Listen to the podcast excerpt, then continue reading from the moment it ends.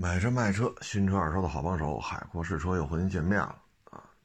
这两天呢，也是赶上这个做节目啊，也是遇上这个有这个跟四 S 店发生纠纷的，这事儿吧，我们觉得不好聊。他呢就说一什么什么车，一踩刹车吧，有一点异响，就刹车踏板那儿。刹车踏板那儿踩松，刹车踏板有点异响。然后呢，那你说你要对这车不满意呢，你就找四 S 店呗。新车，四 S 店买的新车也没开多长时间。然后四 S 店呢也去了，去了之后说这车啊是正常的，刹车踏板一踩一松，刹车踏板本身有点声。然后呢，这车主不干，不干呢就找媒体要曝光。我正好做节目赶上这么一事儿嘛，我说那这个不好下这结论，为什么呢？你凡像这种异响，像这么新的车，你必须得看到车。但是呢，反复约这车主，这车主就是不来。我说那这事儿怎么弄啊？对吧？你你开过来呀？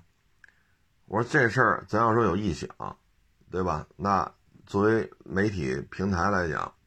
要协调这事儿，你说这车这么新有异响，你开过来，四 S 店你们也来，我们也来，咱们三方都在这车上。你说你在哪儿开有异响，你怎么开有异响，你开一遍，啊，大不了去趟你们家。你说你说你上下班行，我们就去一趟，全程录下来，咱都别说话，把录音把录像都开开，到底哪有录像？大不了我们再装一个 GoPro，就拍你那踏板。啊，连收声带特写啊，咱都给他拍下来，他又不来，就反复的说有异响有异响。我说这事儿没法调解，都没见着这车怎么调解，对吧？咱就说这四 S 店怎么怎么着。我说这，我说咱这这个调解啊，咱有两种可能性。确实啊，一踩咔咔咔咔有这种异响，那这个四 S 店不作为。但是呢，按这车主描述，又不是这声儿，啊，因为刹车踏板不是说制动刹车盘、刹车片，啊，刹车卡钳啊。那在这种情况之下，你说咱这车怎么弄？你说咱就按照这曝光的流程给人走，走完之后一见着这车，确实也，就是踏板本身一踩一松，我说那可怎么办呢？对吧？你说把这四 S 店往往死了骂，人家要不干了呢？人家啪一反手，把咱就把咱给告了。很这道告咱很很简单，咱们连车都没见着，咱怎么去调解？车都没见着的情况下，咱就说人四 S 店这不好那不好，说一溜够。人四 S 店如果把这些都取证取下来，人反诉咱们，那咱确实，咱。就说不出来了，为什么你车都没见着，你凭什么说我们有问题？我们去看着车了，人家四 S 店去了，啊，所以有人做这媒体平台吧，就牵扯这问题。包括前两天，哎，也是另外一家媒体平台也找我说，某品牌，嗯，在哪儿啊？欧洲吧，召回怎么怎么地，啊，怎么怎么地，然后。说咱们这儿不召回，啊，因为咱这车在咱们这儿国产了。说你这咱得怎么怎么着？我说我说咱别跟人家这么折腾，两边供应链不一样，这车也没那么贵，对吧？它国产了就很便宜了。你现在你说那边因为一个什么什么东西召回，这边不召回，我说咱要给人曝光，咱作为媒体平台说是去消费者伸张正义，它有一前提。你得把那个，比如说欧洲，你上那边你得拆解一台，把那车上这个零件拆下来，这不召回的吗？然后咱们这儿的车，你再找一台拆下来，你看俩零件一样吗？供应商一样吗？是一个批次的吗？我说咱上有人曝光说人搞双标，我那得有个前提啊，对吧？人说了，这车生产基地，人家欧洲有一套。中国有一套，两套生产基地，那边是零部件不行，这边零部件行，人要跟咱较上这劲了，我说咱这事儿可就下不来台了。啊，我说这可不是说听风就是雨，啊，您说是不是？啊，所以这东西，哎，这这反正最近接触这个，我说我也能理解，但这事儿咱真没法没法给人家说一一砖头给人拍死，咱跟人较了劲了，给人曝了光了，说人双标了，不不善待中国消费者了，人家厂家说了。供应商不一样，你怎么办？你要去跟人家掰扯，人家这车的组装的供应商供应链，人能告诉咱们吗？咱就很被动了啊！人家扭头一个反诉，人律师函来了，你怎么办？咱就下不来台了。所以我说，你别上来就说人家双标。你现在确如果说是出口的，行，说这车啊。是哪儿生产的？然后，欧洲人家当地是什么情况？这车还出到咱们这儿了。我那这咱可以掰扯掰扯。但问题是生产基地不一样，所以有些事儿你骂大街，你说伸张正义，它也牵扯一问题啊。你你说咋整？啊，你说咋整？弄不好就容易出事儿。所以现在伸张正义。这这口号这么说，是没问题，但不是这样啊。包括原来你说律师事务所，但是疫情之后就没联系了。疫情之前，那这诉讼文案，哎呦我靠，一篇一篇一篇一篇啊，这个告那个，那个告这个。哎呀，我老天，我还我还为这事还去过北京电视台做节目呢，还做了好几期，调解这个调解那，啊，这个跟四 S 店买一什么车，那个跟四 S 店买一什么车。这是这个，哎呀，还还去其他城市给那个法院啊，也是消费者起诉一汽车经销商，然后法院要做庭庭前，呃，那叫什么来着？庭前证据采集，这活儿我都干过。公证处的、原告律师、被告律师、法院的，然后这个司法鉴定的这个，他们不知道那车怎么查吗？然后我去，好家伙，你拆哪儿？先拍下来。你为什么拆？咔咔咔拍，有拍照有录像。你拆什么人都拍，架着机器呢。这活我都干过。去别的城市嘛，对吧？原告也在，律告就就是那个律师，就是原告的、被告的、法院的、司法鉴定机构的、公证的，咔录像。哎呦我去！我说这事儿可不是这么这么弄的。你有些事儿太繁琐了，我说咱们有时候说伸张这，你只要介入了，你以这种方式介入，你像第一个车没见着，人就是不来让你看这车，人就是让你曝光这家 4S 店，我说这事儿咱可得悠着点儿对吧？三番五次联系他，他就是不来，那你这怎么弄啊？要么找你去，他又说没时间。你说派记者去找他去，他没时间；那你来一趟台里，他也没时间。哎呦我去，那这事儿咱就是，这我说这咱可不能给人曝光了。车没见着，人家四 S 店可见着了。人到时候四 S 店说了，我们全程录音了，我们全程录像了，车就是没有，这他开过程我们都录了，这个声音不是异响。人要拿出证据了，我说咱这事儿可抓瞎了。人家啪一反诉，说你们连车都没见着，就说我们怎么怎么着。我说咱这下不来台了。所以有些时候这个，唉，真是太复杂了，啊，包括消费者告四四四四 S 店啊，然后告经销商，哎呦，这这种案子我也介入过几个，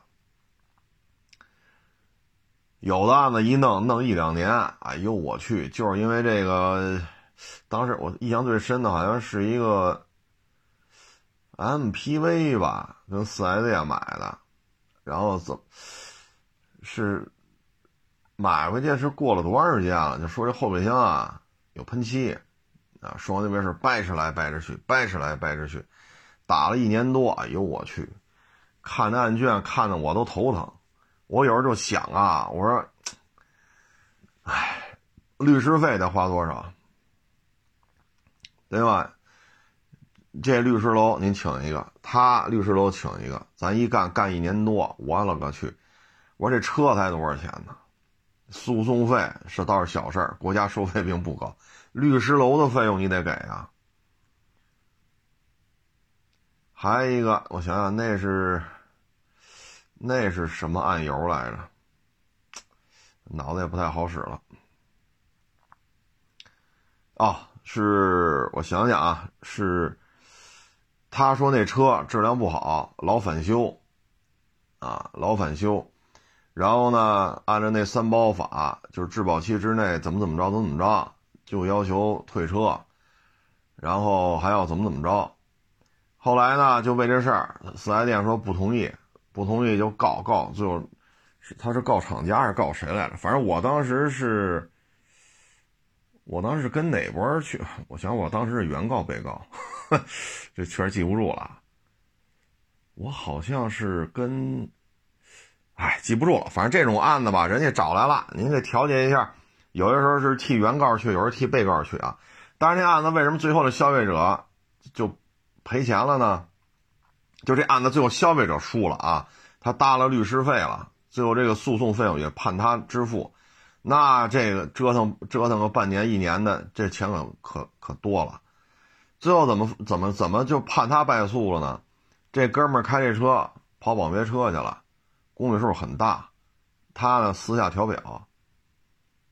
那你跟厂家较这个劲了，厂家也是也是找律师，律师也是发函，然后去调查，最后就查出来了，你在网约车平台。你在网约车平台收费的公里数都已经多少多少了？我们质保期就是十万公里，你光收费的计车计价的这个里程都多少多少了？你这么一推算，你这车就是就是调表了。你现在开过来的公里数才多少？得，那法院讲话，您这车超质保期了呀，而且你这使用强度，你这是非营运车辆注册的，你。你在网约车平台挣这么多钱了，你这不是营运车辆吗？然后你还调表，那你肯定败诉。当时我就记不清了啊，我是是哪波，我是替哪波出主意来，脑子不好使了。这好几年前的事儿，但也最后也败诉了。我说咱何必呢？对吧？四 S 店说再给你换个，是换个变速箱，是免费给你换一变速箱。你看，这回也不免费了，也不免费了。我说你何必呢？你不闹呢，还落一新变速箱，是不是？就完了，就就叫就叫这劲，叫吧，叫来叫去，叫到最后，你看看这变速箱自费。你要来四 S 店修，你这车就录入系统了，任何一家四 S 店都不会给你车提供质保了，啊，因为你。光跑网约车收费的运营里程都到多少多少多少了，而这车质保期才十万，十万公里，啊！而你现在开了，你你调表可调不是调一次了，得，那你外边自费去，这玩意儿五位数，外边是五位数，你说有些人打官司打到最后，没有什么好果子吃。没有什么好果子吃。有些时候吧，就是说一看三百赔偿，三百是太少了。你像我这也算是接触点皮毛，是吧？要么北京电视台找我去，要么是其他城市的那个法院的那个司法鉴定的那个找我去。啊，说来你给他拆，把这车拆开，咱看看怎么回事。我是属于。受我不归原告也不归被告了，那是法院找的司法鉴定机构的，我是以他这个身份去干这活拆，拆点之前都得双方都得看拍录，最后拆来拆去，我现场就跟他说，我说您这个够呛，就跟原告笑着我说您这个告他可够呛。为什么？为什么？我都跟你说清楚。我说你这要告赢经销商，就以现在拆成这个德行了。我说是啊，咱这确实也不怕指甲劈，咱也不怕说这肉拉个口流点血，这都不在乎了。我们拆确实没有痕迹，但是我们没有痕迹把它拆完之后，你一看，你这个诉讼的这个这个这个那叫什么来着？哎呀，我这个脑子呀！反正这个案由吧，我我想不起来当时这个说法叫什么，就是你告他那个说法，通过我们这么一看，够呛，我都觉得你赢不了，对吧？咱私下里说，我也不是法院的，反正你看这你说那个事儿我们拆开看对不上，这也不是我瞎拆的吧？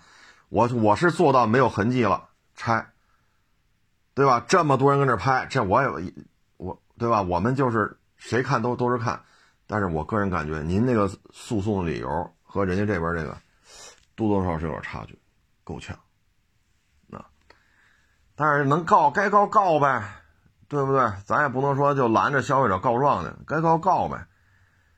啊，你万一告赢了呢？你万一三倍赔偿呢？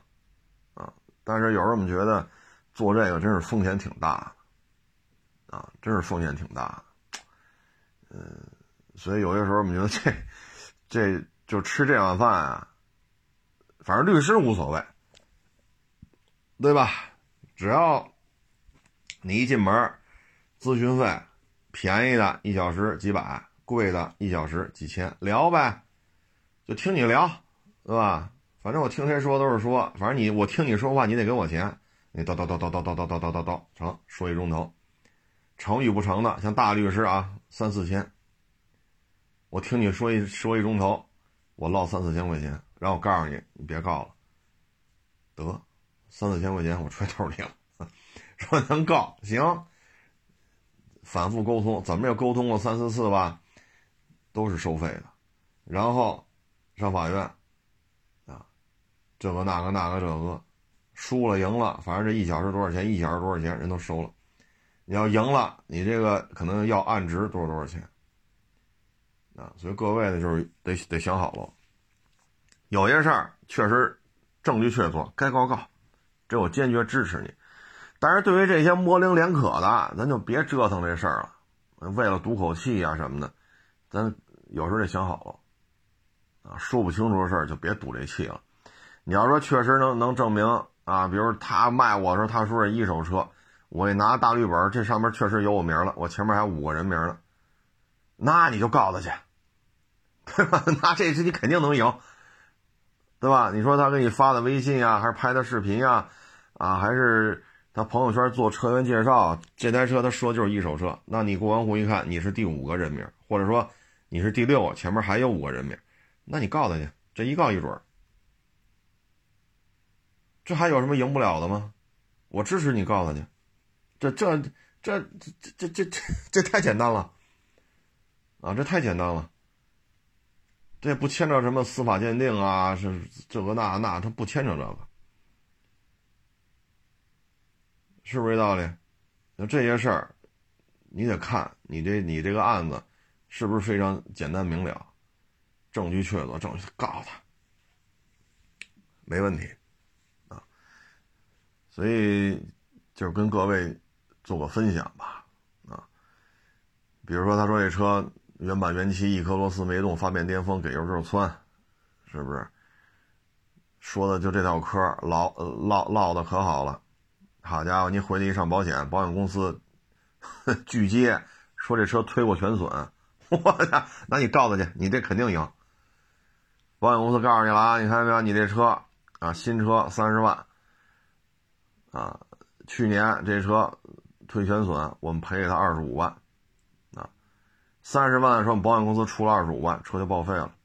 人家保险公司出这盖了章了，都给都出这东西，所以你这车再上保险，我们我们不接不不接待了。这都能拿出来，那您就扭头法院吧。这你肯定发财了。你不去，我都我都我得我得上家找，就去，必须去。这你挣钱的机会来了。所以有些时候这些事情得摘清楚啊，你别把自己，你说咱们老百姓。是吧？咱也不是说财大气粗，说我们家有钱，我们上市公司就仨，是不是？我们公司常年聘的法务就聘了四五个，跟他打，律师闲着跟他打。那您要家里到这条件，那你就跟他打去。反正您这家里也也也有这实力啊。咱老百姓不是做不到吗？说常年雇雇仨律师，常年雇着五个律师，有事没事一年给人开个百十来万，咱不是没这。咱不没这两下子？咱咱认怂啊！所以有时候去折腾之前，你得想清楚你得想清楚，你这个事情是不是简单明了的啊？别到弄到最后，反而很不利啊，反而对自己很不利。所以呢，咱也不是说拦着消费者别去法院，咱不是这意思。有些案由去了就能赢，有些案由对自己也没什么好处。所以不要说我就为了堵他这口气，律师费我掏得起，不是这事儿啊！一定要冷静的去分析一下啊。还有一个是买了一个 SUV，那车呀，座椅底下那螺丝啊，普遍性的。会有几颗螺丝生锈，普遍性的啊，然后呢，这就不干了啊，退车呀，闹这个那。哎呀，我说，我说您要您去那个四 S 店的时候，你去车间里没看其他的车吗？他说看了，凡是跑个稍微有就不用出质保期这个车龄啊，它就有这个螺锈螺丝生锈。我说你没拉着那其他车主告去？他们不懂法，他们不跟我去。我操！哎呀，我说那您这告得赢吗？对吗？所有的车主都不懂法，就您懂法。哎，所以有些事儿吧，就是想开点儿啊，不能说这车底下有一颗螺丝生锈了，你就要求退车，这不可能。而且自己也去四 S 店了，跟他同时上牌这些新车。因为都得去四 S 店保养，就跟他上班时间都在一个月之内的啊，都跟他同一个月上牌这些新车，人底下或多或少都有点生锈。那你也知道这种情况，那你就不干，你就要退车，那那那弄不了啊！你找律师也是自己白花律师费，你这种案子法院能不能受理啊？这都打问号。能受理，你花的钱更多，因为律师投入时间更多。法院怎么着，或多或少也得收点诉讼费吧。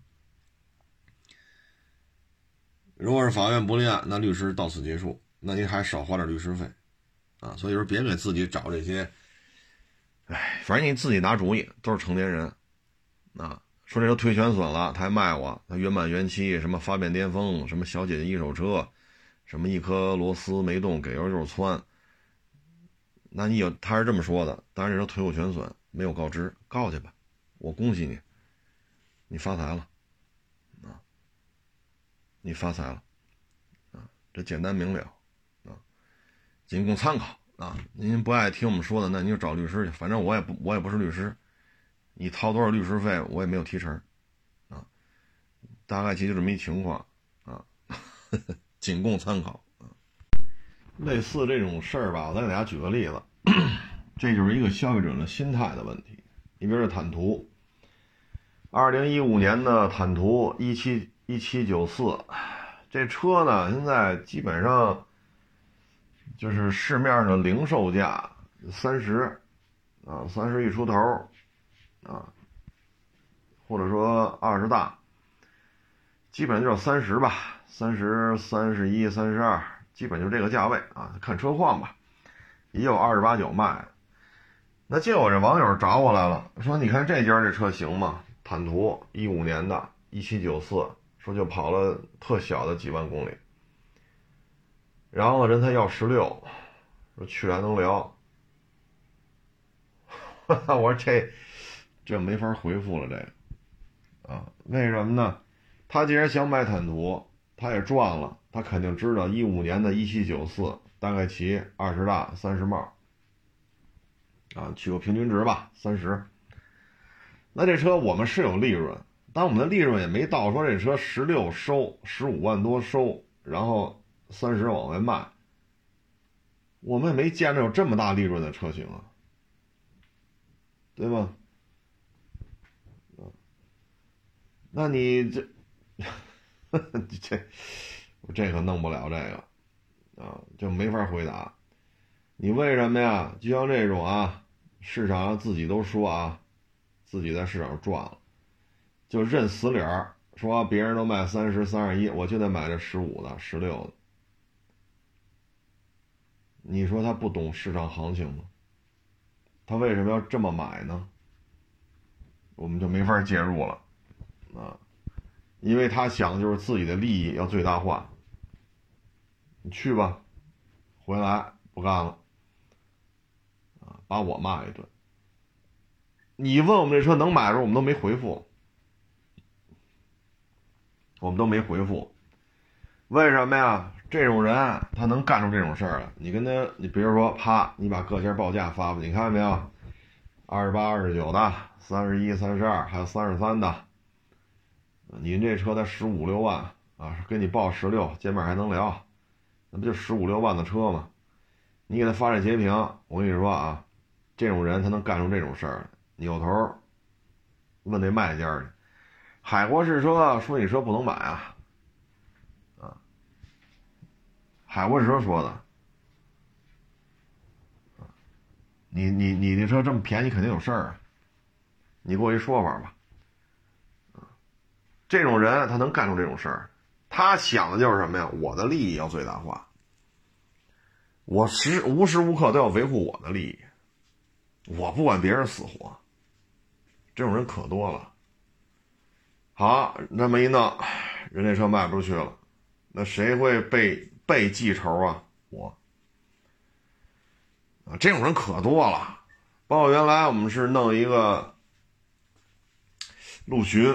那也是长江沿岸的一大城市的一个做短视频起来的这么一个这么一大网红啊，然后呢，我这儿一陆巡，聊聊聊聊聊聊聊，啊，车况挺好的，这个那个那个这个，然后说都都说交定金了，说第二天交钱，说你这，然后就说这车不要了，啊，我说这怎么了又？我问谁谁谁了？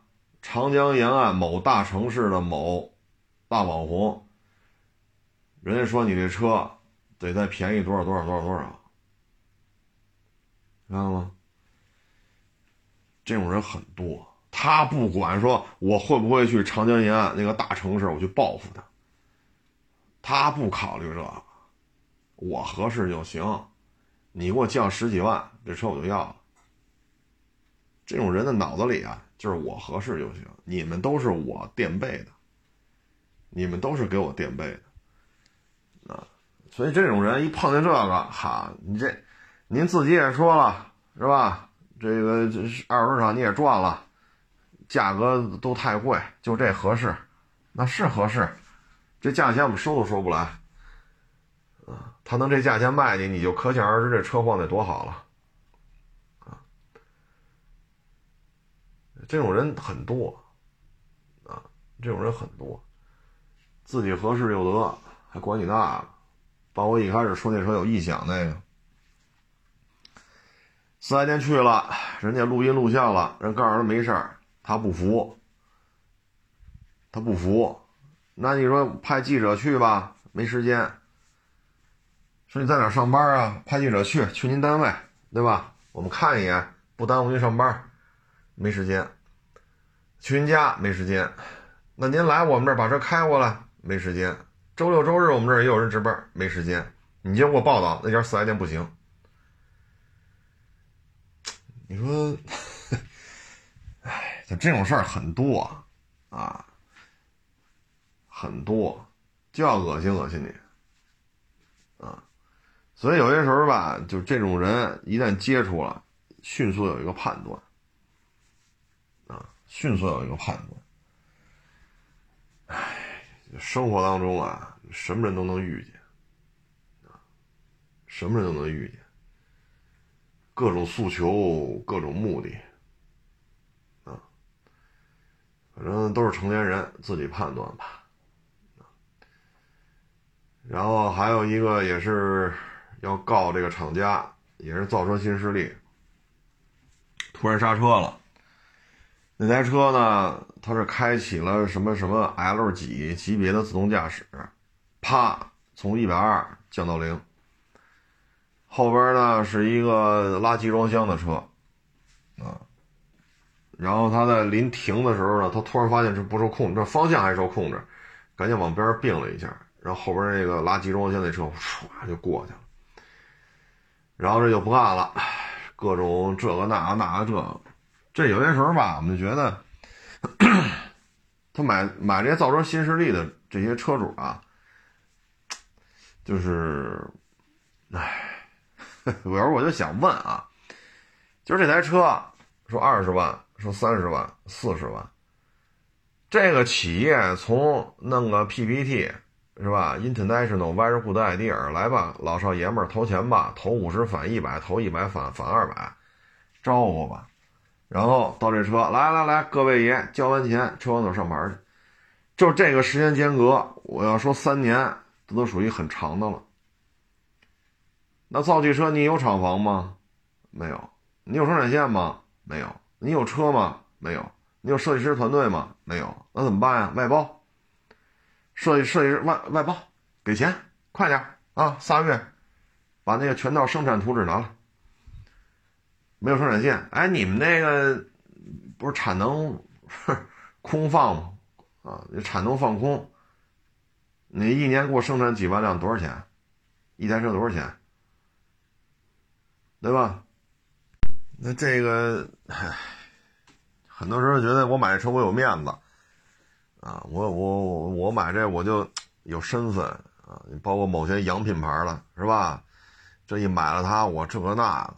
啊，包括某些造车新势力、自主品牌的也是，啊，家人们呀、老铁们呀，弄到最后都成这个了，已经成为了一个社交身份了。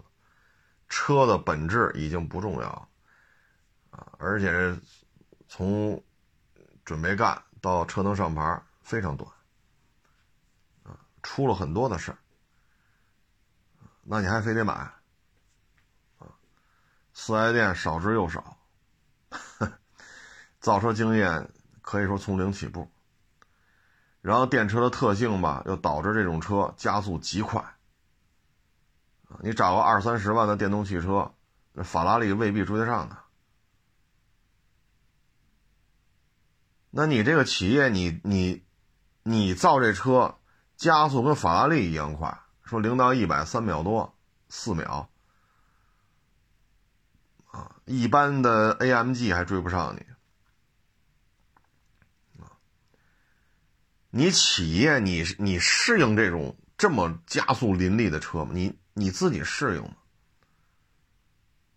包括消费者也是，你说咱买法拉利，那都是一步一步买上来的，对吧？十万、二十万、五十万、八十万、一百五、两百，到最后花四五百万、六七百万，人消费者也是逐渐进阶。那咱这个呢？好不容易摇一电标，得第一台车买一电动车，零到一百四秒，四秒半，三秒五，啪一下油下去，你自己有这个控制能力吗？再一个，你这车二十万、三十万、四十万，你这车零到一百说三秒、四秒、四秒五，您这车的刹车跟法拉利的刹车一样吗？尤其是你再把自动驾驶什么的嵌入进去，你这程序编写经受住时间的考验。为什么这些车一出事是恶性事故？所以这个，哎，怎么说好呢？反正我就觉得，之前跟那网友聊，是吧？人花两万八、两万九、三万、三万二三。买个五菱宏光 mini EV，啊，充满了电能跑个一百来公里，停车吧也不用租停车位了，找犄角旮旯就能停，啊，人家也不来贴条了，多好。然后跑一百多公里，电费不到十块钱，停车费每个月原来得交车位的租赁费五六百，这钱省了。然后跑一百跑三天吧，他说跑三天一百多公里就得充电，充一回电几块钱。卖能赔到哪儿去？你说卖这车他能赔到哪儿去？拢共三万，三万一出头，多好，就这行，啊！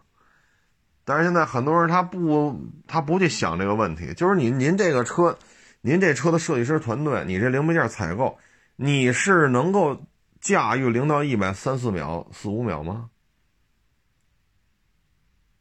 咱要把你车拆开，把那法拉利拆开，看一下刹车系统一样吗？这跟烧油烧电没关系。你说我这高级什么智能驾驶这那，那您这程序编写源代码是哪来的？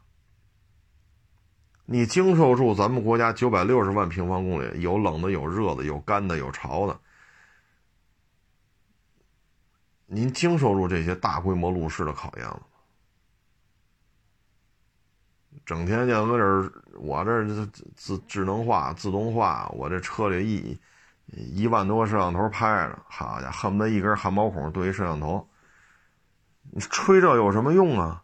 它归了归其是一车呀，它要保证你以这个价位应该有的舒适度，从 A 开到 B，再从 B 开到 A，要保证你。低故障率，相对舒适，以这个价位应该提供的舒适度，啊，但是你现在这车出了事了，后台数据你调得出来吗？后台数据你调得出来吗？给你看的和这车真实的后台数据，你怎么去辨别？这电动汽车说某某某某某电动汽车，咔咔咔。撞死这么多人，最后都是一个结论：不会开。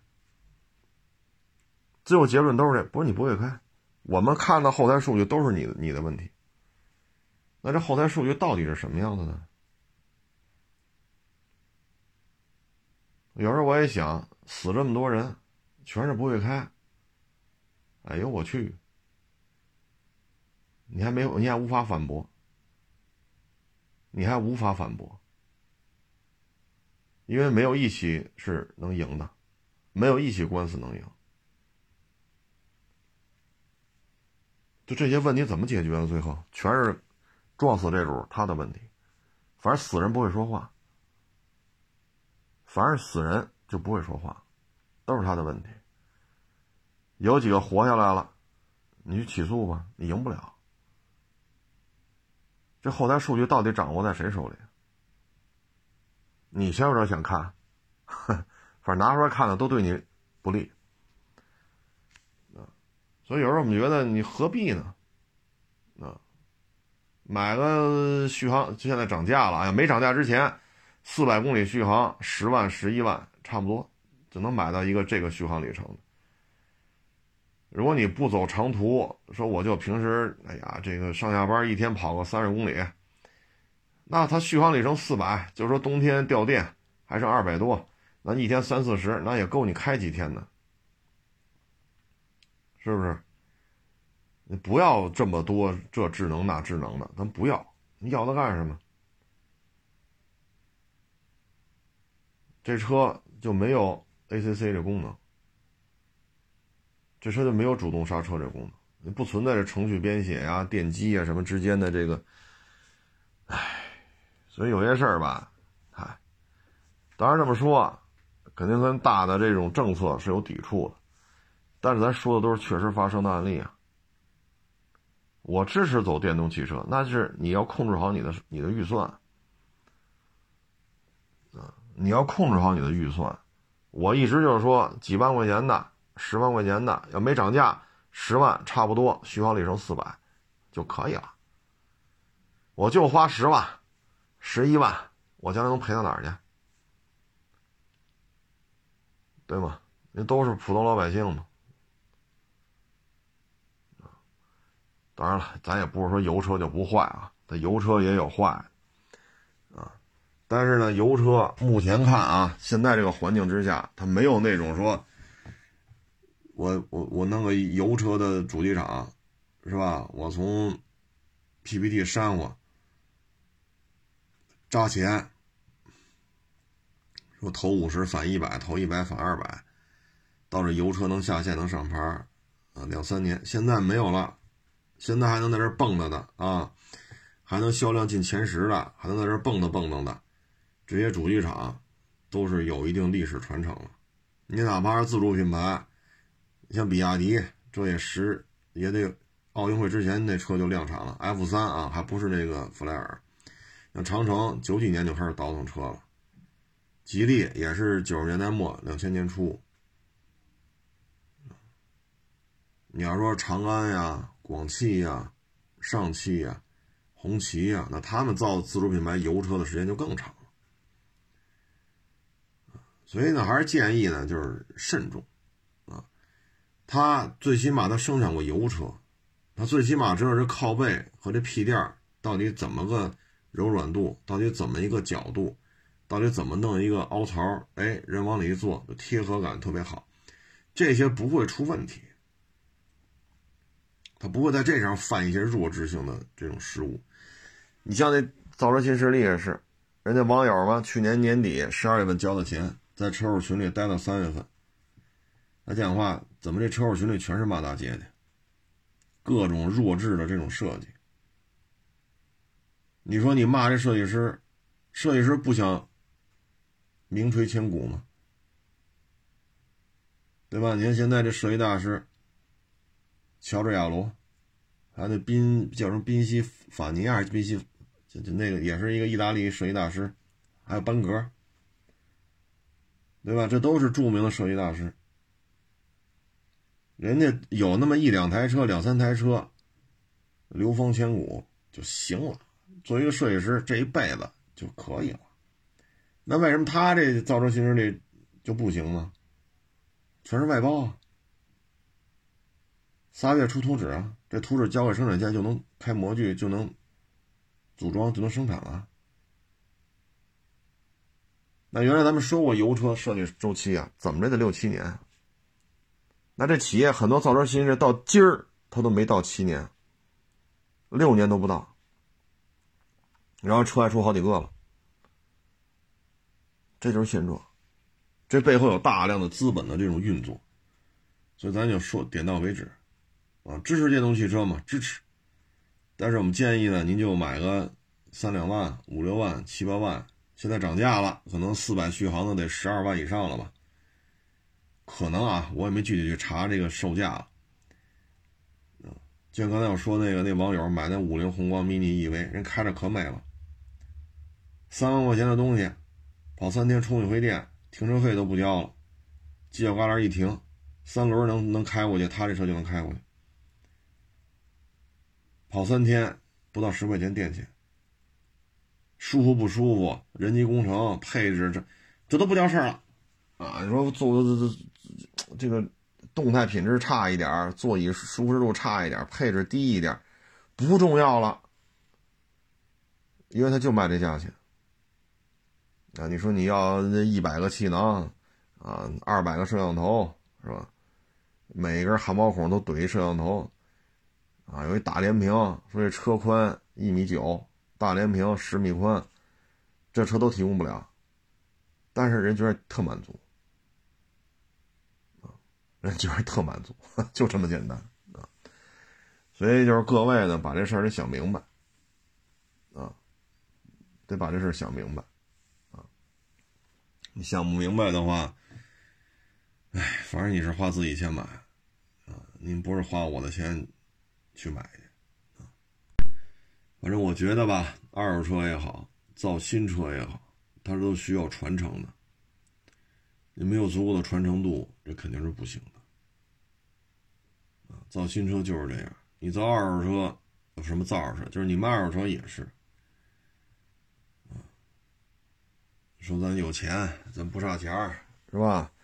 咱一年之内，好家伙，这开到三家车行、五家车行的，你这事儿不靠谱。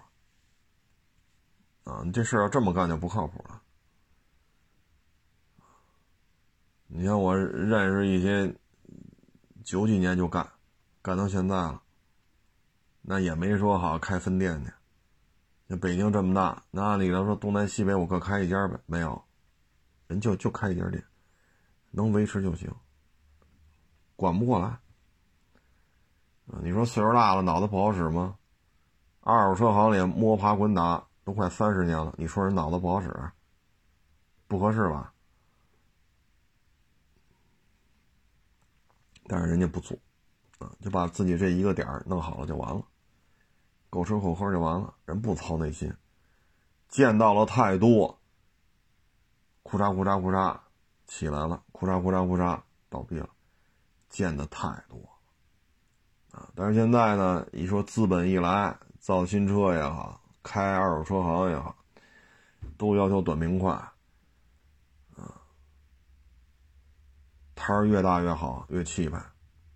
那您这不是给消费者看的，当然了，很多消费者认这个啊，要要要要有这个前台接待的小姐姐、小妹妹啊，要多少有这个怎么豪华是吧？这个那赔不赔的放一边啊。那这是给谁看呢？要我说，就给投资人看的。所以现在很多事情它扭曲了，它背离了事情最来的最初的本质。你的最初本质就是造一车，它是纯电的，它不排尾气，我符合这个要求就行了。从 A 开到 B，从 B 开到 A。但是造着造着造着就变了味儿了，啊所以各位呢，就是自己斟酌，啊，自己斟酌。嗯，包二手车也是，啊，二手车也是这样，嘁哩喀喳做起来倍儿快，好家伙，你上半年看他还倒腾高六啊，啊，倒腾这个什么思域啊，啊，倒腾个比亚迪呀，哈弗 H 六啊，好，下半年宾利，啊，法拉，奔驰大 G，好，乌泱乌泱一百好几十台。你过一年再一看，嚯，怎么又剩下马六、老花冠，嗯，四个大灯的 Polo，这怎么变成这样了？你摆摆这几台车加一块不到二十万，这又怎么？太多了，啊，真是太多。造车新势力呢，我们也期待吧。